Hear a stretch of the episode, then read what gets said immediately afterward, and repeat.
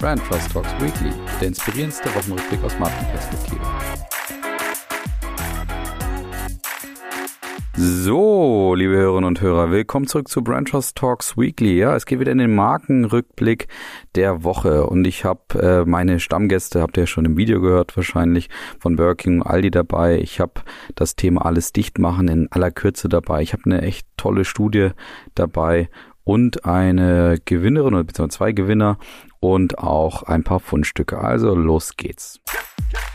Fangen wir mit dem harten Tobak an, würde ich sagen. Und da geht's jetzt mal richtig in die Tiefe zu einer Studie, das habe ich euch letzte Woche ja versprochen, und zwar eine Studie von der Innovationsagentur RGA, ich weiß nicht genau, wie die ausgesprochen werden, müsst ihr euch das Logo mal anschauen.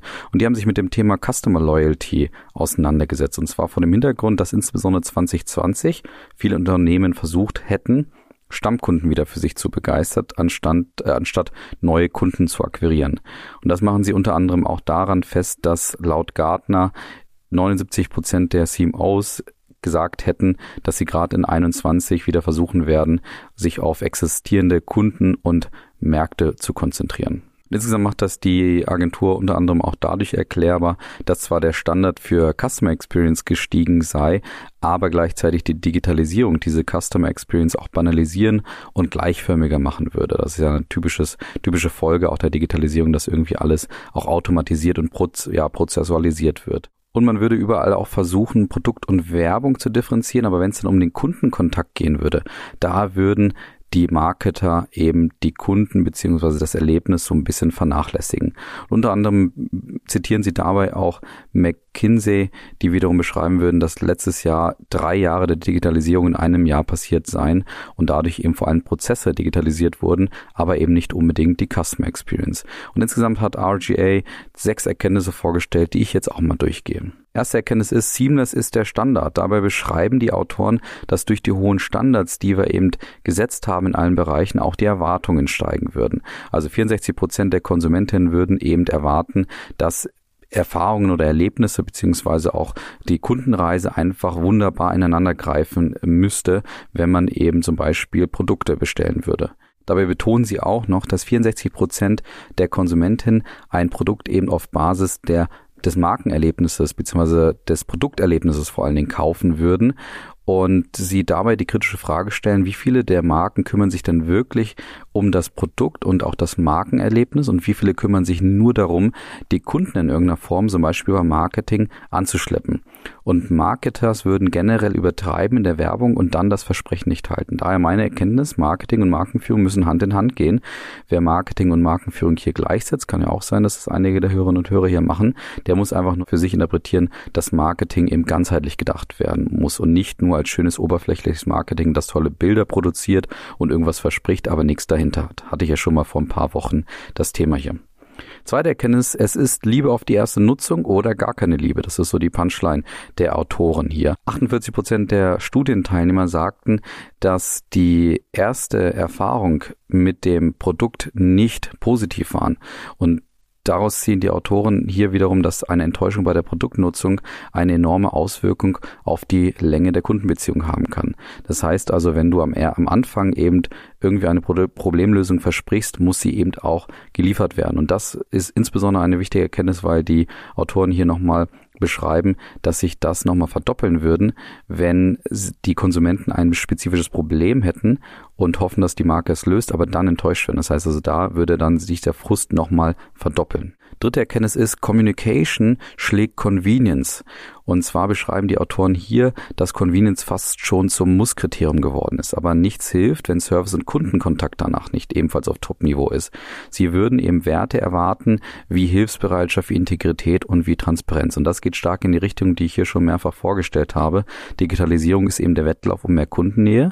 Natürlich ist da die Frage, wie kann ich zum Beispiel Convenience und Prozesse eben liefern, beziehungsweise Prozesse auch automatisieren, die dann Convenience liefern. Aber wie kann ich das mit echtem Service für Kunden auch verbinden und mit echter Unterstützung auch verbinden? Das ist die große Frage. Vierte Erkenntnis ist, Personalisierung ist wichtig, aber nur, wenn es dir einen Vorteil bietet.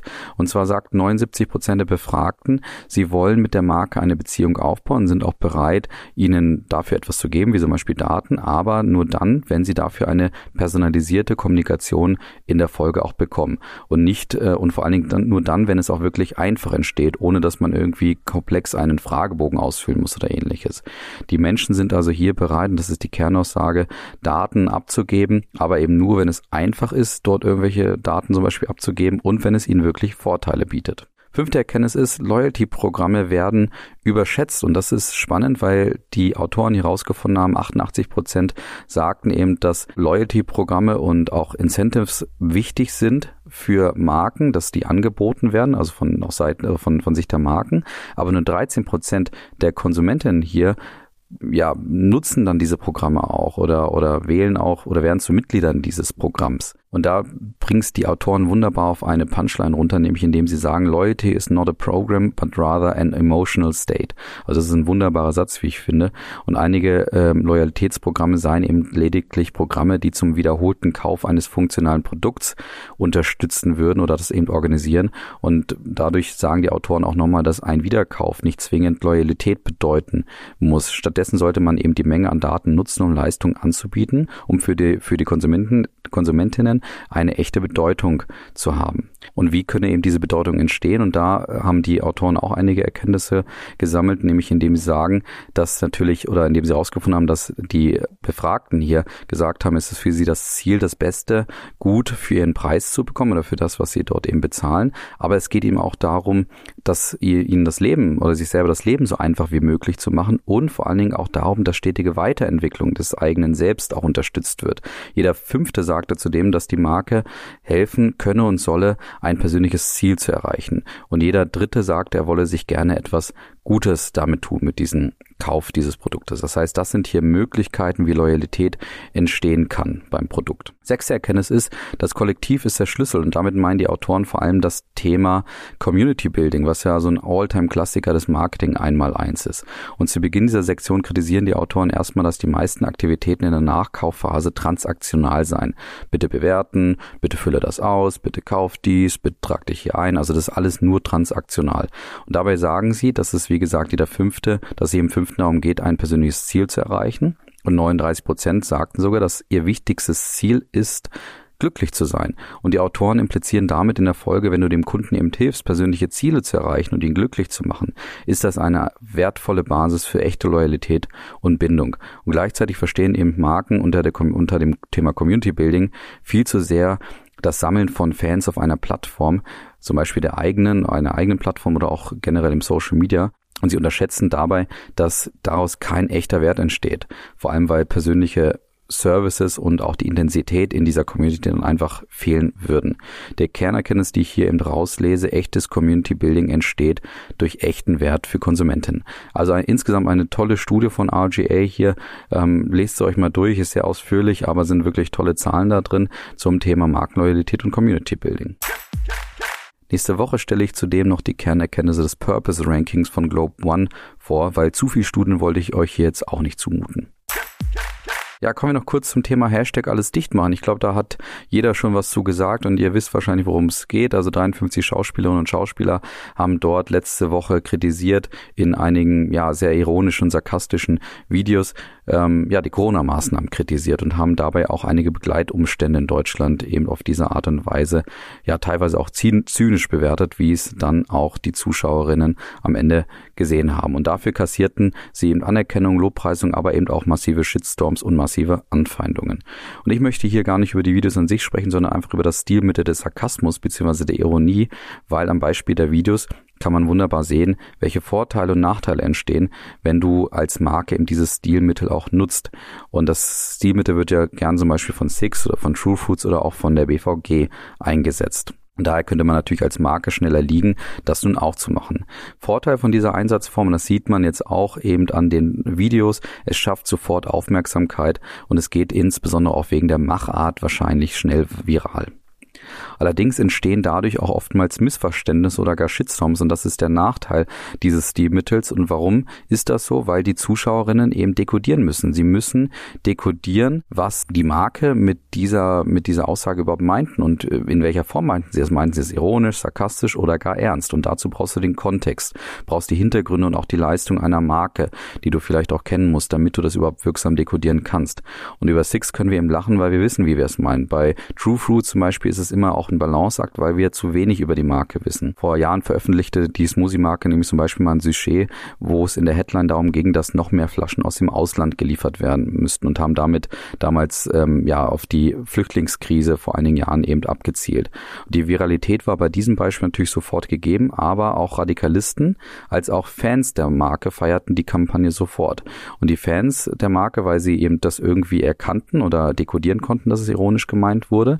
Und die anderen, die die Ironie nicht verstanden, haben es eben gefeiert, weil sie sagen, super, ähm, da geht jemand gegen die Flüchtlingskrise sozusagen vor. Und da eben, weil ihnen der Kontext und die Leistung fehlten. Und das sieht man hier jetzt offensichtlich auch. Es fehlte die Dekodie oder die Leistung und der Kontext, um das wirksam zu dekodieren. Und das führte eben dazu, dass ein Shitstorm die Folge war, weil einfach unterschiedliche Zielgruppen ja letztendlich diese Videos auch für sich dann interpretiert haben. Deswegen also überlegt euch genau, wann und in welcher Form ihr Ironie oder Sarkasmus in der Kommunikation einbaut. LinkedIn hat eine Liste von den Top 25 Arbeitgebern in Deutschland veröffentlicht und hat dabei ja die Unternehmen gekürt, die die besten Chancen auf berufliche Weiterentwicklung, eine erfolgreiche Karriere, Entwicklungsmöglichkeiten, Kompetenzwachstum, Geschlechterstruktur und Unternehmensaffinität besonders dort brilliert haben. Und besonders stark schneiden eben Unternehmen aus der Rechnungs, aus dem Rechnungswesen, aber auch aus der Unternehmensberatung interessanterweise ab. Ebenfalls im Fokus stehen aber auch Branchen wie zum Beispiel Pharma und Gesundheitswirtschaft. Gewinner des Rankings sind Siemens, der VW-Konzern, Adidas, die Hypovereinsbank und auch Henkel. Aber auch deutsche Traditionsunternehmen wie Schott, Zeiss oder Klaas konnten dort punkten. Also schaut euch das Ranking mal an. Ja, es folgt der allwöchentliche Werbeblock für Aldi. Nein, Spaß, Weekly bleibt natürlich werbefrei. Aber Aldi hat diese Woche seine ganz eigene Modekollektion gelauncht und zwar in England. Ja, ihr habt richtig gehört, Modekollektion. Im Aldimania-Sortiment finden eingefleischte Fans jetzt Kapuzenpullis, Schlafanzüge, Unterhosen und Socken und natürlich waren die meisten Kleidungsstücke direkt ausverkauft. Und am Londoner Leicester Square äh, haben die, hat Aldi dann sogar eine riesige Plakataktion eigentlich im, im Stil einer riesigen Designermarke gemacht, wie meinetwegen jetzt auch Nike oder Adidas und haben damit so, sich so ein bisschen als Modelabel auch positioniert. Und selbst der Slogan kommt einem sehr bekannt vor, nämlich ähm, statt Just Do It, wie wir es von Nike kennen, hat Aldi dann geschrieben, Aldi's Just Done It. Zeigt sich also wieder mal, dass durch konsequentes Erfüllen seiner Kernleistung eben, also Discountpreise und ein, einfaches Einkaufen, Aldi so ein klares Bild beim Konsumenten geschaffen hat, dass jetzt eben, dass sie jetzt auf diese Metaebene aufsteigen können, wo Konsumentinnen eben bereit sind, Hoodies zu tragen mit einem riesigen Aldi-Logo. Kritik kann man äußern an den Preisen für das Produkt. Ähm, die Preise für die genannten Produkte sollen nämlich zwischen 1,49 und 14,99 Pfund liegen. Und da frage ich mich zumindest mal, wie diese Preise entstehen können. Ja, Gewinnerin ist jemand, den ich gar nicht persönlich kenne, nämlich meine Testerin in einem Testzentrum in einer größeren Stadt. Und zwar, weil sie einfach empathisch reagierte, sozusagen in meiner ganz persönlichen Kundenreise. Ich fragte sie nämlich, ob sie beim Testen, also bei einem Corona-Antigen-Schnelltest, unbedingt auch das oral machen muss oder ob es nicht einfach auch durch die Nase reicht. Und sie hat dann gesagt, nein, Nase würde auch reichen. Sehr empathisch reagiert auf meinen persönlichen Wunsch und deswegen Gewinner heute hier, weil sie ein tolles Kundenerlebnis geboten hat.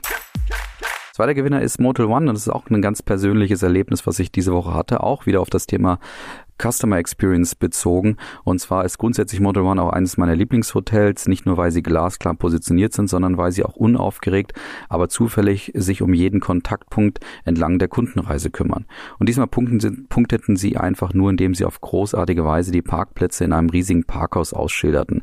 Ich glaube, jeder kennt, wie unübersichtlich Parkhäuser manchmal auch sein können und welche Stresssituationen dort auch entstehen können. Und das hat Motel One hier einfach entkräftet, indem sie ja einfach mal einfach nur Schilder aufgestellt gestellt haben und mir dadurch gezeigt haben, wo denn ihr, ihre Parkplätze in diesem Parkhaus sind. Und das Tolle ist, dadurch haben sie kurz vor meinem Aufenthalt meine Zufriedenheit nochmal so erhöht, dass ich dann natürlich ganz anders auf alle Erlebnisse in der Folge im Hotel geschaut habe. Verlierer habe ich diese Woche keinen, deswegen komme ich direkt zu den zwei Fundstücken diese Woche. Und zwar ist das erste Fundstück das Time Magazine. Das Time Magazine kürt ja seit 1999 jährlich die 100 einflussreichsten Persönlichkeiten. Und diesmal kommen neben den Persönlichkeiten auch die einflussreichsten Unternehmen dazu. Und dafür sammelte Time eben Nominierung von ihren Editoren und in Industrieexpertinnen und bewerteten dann diese Unternehmen anhand von Kriterien wie zum Beispiel Relevance, Impact, Innovation, Leadership, Ambition und auch Success. Success.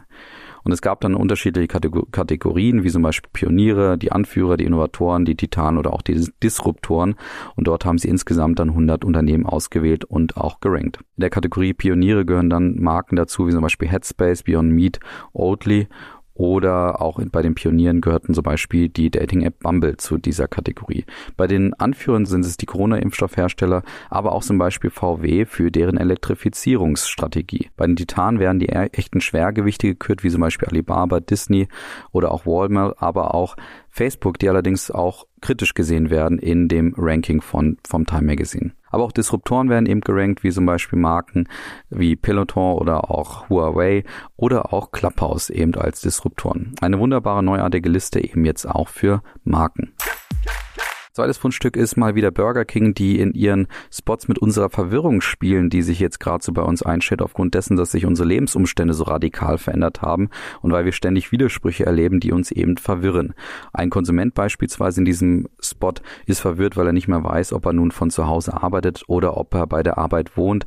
Ein weiterer bestellt ein Buch zum Thema Klimawandel, das aber alles andere als nachhaltig verpackt ist, als er das dann bekommt. Und ein anderer muss feststellen, dass er in einer Konversation, in einer echten echten Konversation das Gegenüber nicht muten kann. Und Burger King löst das eben dadurch auf, dass sie sagen, es sind verwirrende Zeiten, aber bei Burger King gehen sie mit dieser Verwirrung nicht mit, weil du kannst beim bei Burger King eben einen Burger mit Fleischersatz essen, ohne dass du verwirrt bist, weil er nämlich genau oder nach wie vor wie ein echter Whopper schmecken würde.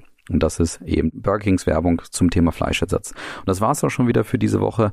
Ich hoffe, es hat euch wieder gefallen. Ich wünsche euch ein wunderbares Wochenende, einen guten Start in die nächste Woche und freue mich, wenn ihr nächste Woche wieder einschaltet. Bis dann, macht's gut. Ciao.